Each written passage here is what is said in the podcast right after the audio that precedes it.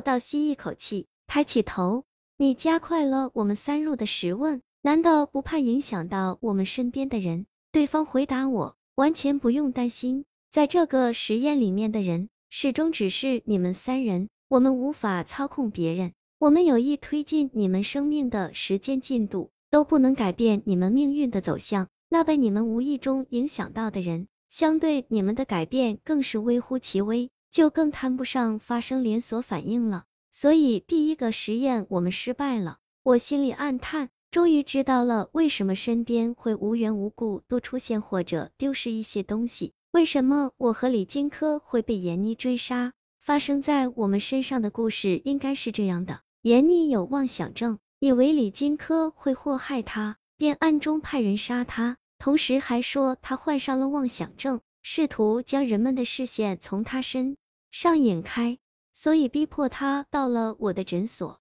而我第一次见到闫妮，就深深爱上她，之后一直与她保持联系。李金科发现后大怒，便有了在池塘想杀我的举动。随着时间推移，我发现闫妮越来越不对劲，想找李金科进一步了解，谁知被闫妮误会我俩同谋要害他。又派人追杀我们两人，于是又有了我在工业园区遇险的一幕。再后来就是李金科在医院被闫妮杀害，而我意外推闫妮到山崖下。我哀叹一声，睁开眼，眼睛有些模糊。我看着面前的文字，想了想，试探着问道：“这么说来，你们还有第二个实验、第三个实验？”屏幕显示着：“是的，虽然另外两个人已经死掉。”但你还活着，今天我们的对话其实就是第二个实验的成功。我们改变不了你们的命运，但通过交流，也许可以取得一些进展。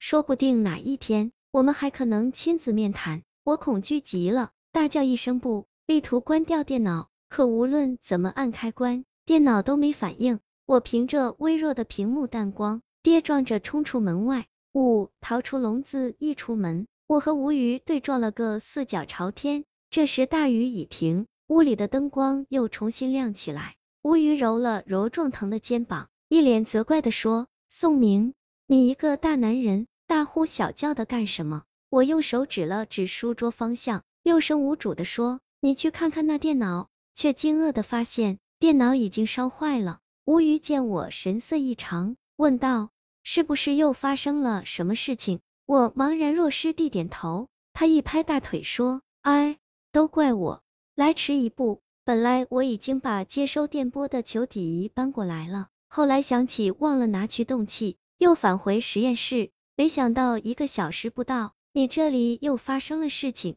说完，给我点上一根烟，极力让我冷静下来。在吴瑜半信半疑的眼神中，我为他从头到尾的讲述了三天来的经历。并将半个小时内就自愈的伤口亮给他看。吴瑜默默的听着，在房间来回踱步，香烟抽了一支又一支。待我讲完整件事情后，他蹲在球体仪旁边查看了很久，最后他站起身，直勾勾的看着我说：“球体仪没有启动键，根本运作不了，所以我没找到任何有用的数据。但我选择相信你，因为你所说的。”正好也能解释我的测量表为什么会逆时针转动。我把没有抽完的烟扔进烟灰缸里。无语，我现在的问题不是从物理角度研究这个，而是我杀了闫妮，不知道下一秒会不会被警察抓住。你得帮我想个办法。吴语沉思了一会儿，说：“按照他们的说法，我们在时间轴上是缓慢蠕动的虫子，你现在就是被他们抓进笼子里的虫子。”现在当务之急是帮你逃出笼子，怎么逃？我眼神直逼他，吴瑜看着我说：“靠我和我的团队。”于是深更半夜，我的诊所出现了从未有过的壮观景象。吴瑜团队的二十余人挤在房间里，紧张的工作着，只听见噼里啪啦的打字声和几十台仪器运作的嗡嗡声，困意阵阵来袭，我终于睡了过去。醒来时。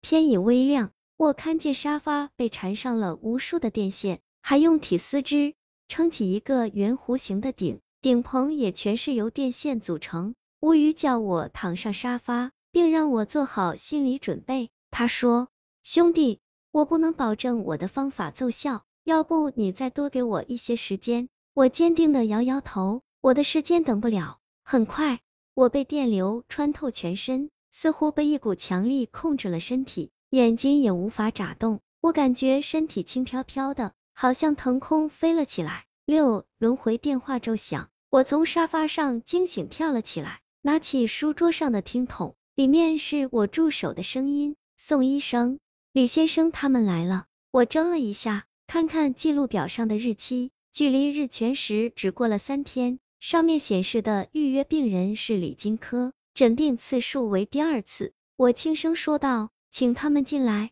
助手打开门，李金科和闫妮走了进来。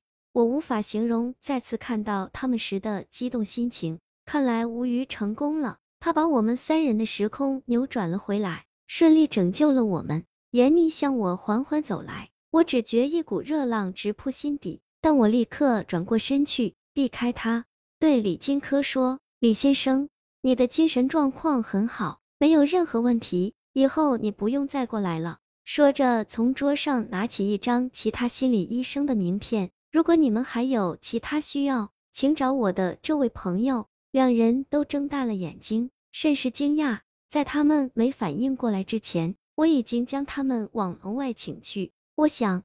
不再与他们发生交集的话，或许三年后我们都能躲过一劫。我的生活恢复了常态。春节前夕的一天，夜晚下起了大雪。我从超市购物回来，通过马路时，一个不与匆忙的人闯了红灯，我差点撞上他。我下车扶起那人，对方认出了我，惊喜的喊道：“宋医生！”我一看，竟然是闫妮。虽然相隔半年，但再次见到他。他眼里期盼的柔光，还是拨动了我的琴弦。我们四目相对的刹那间，似乎都不忍再分开。我再也无法控制自己的感情了，不顾礼节的抓住他的手，问道：“闫妮，愿意陪我喝杯酒吗？”他发出一声暖人心扉的轻笑，愿意。于是，在飘飞的雪花中，闫妮上了我的车。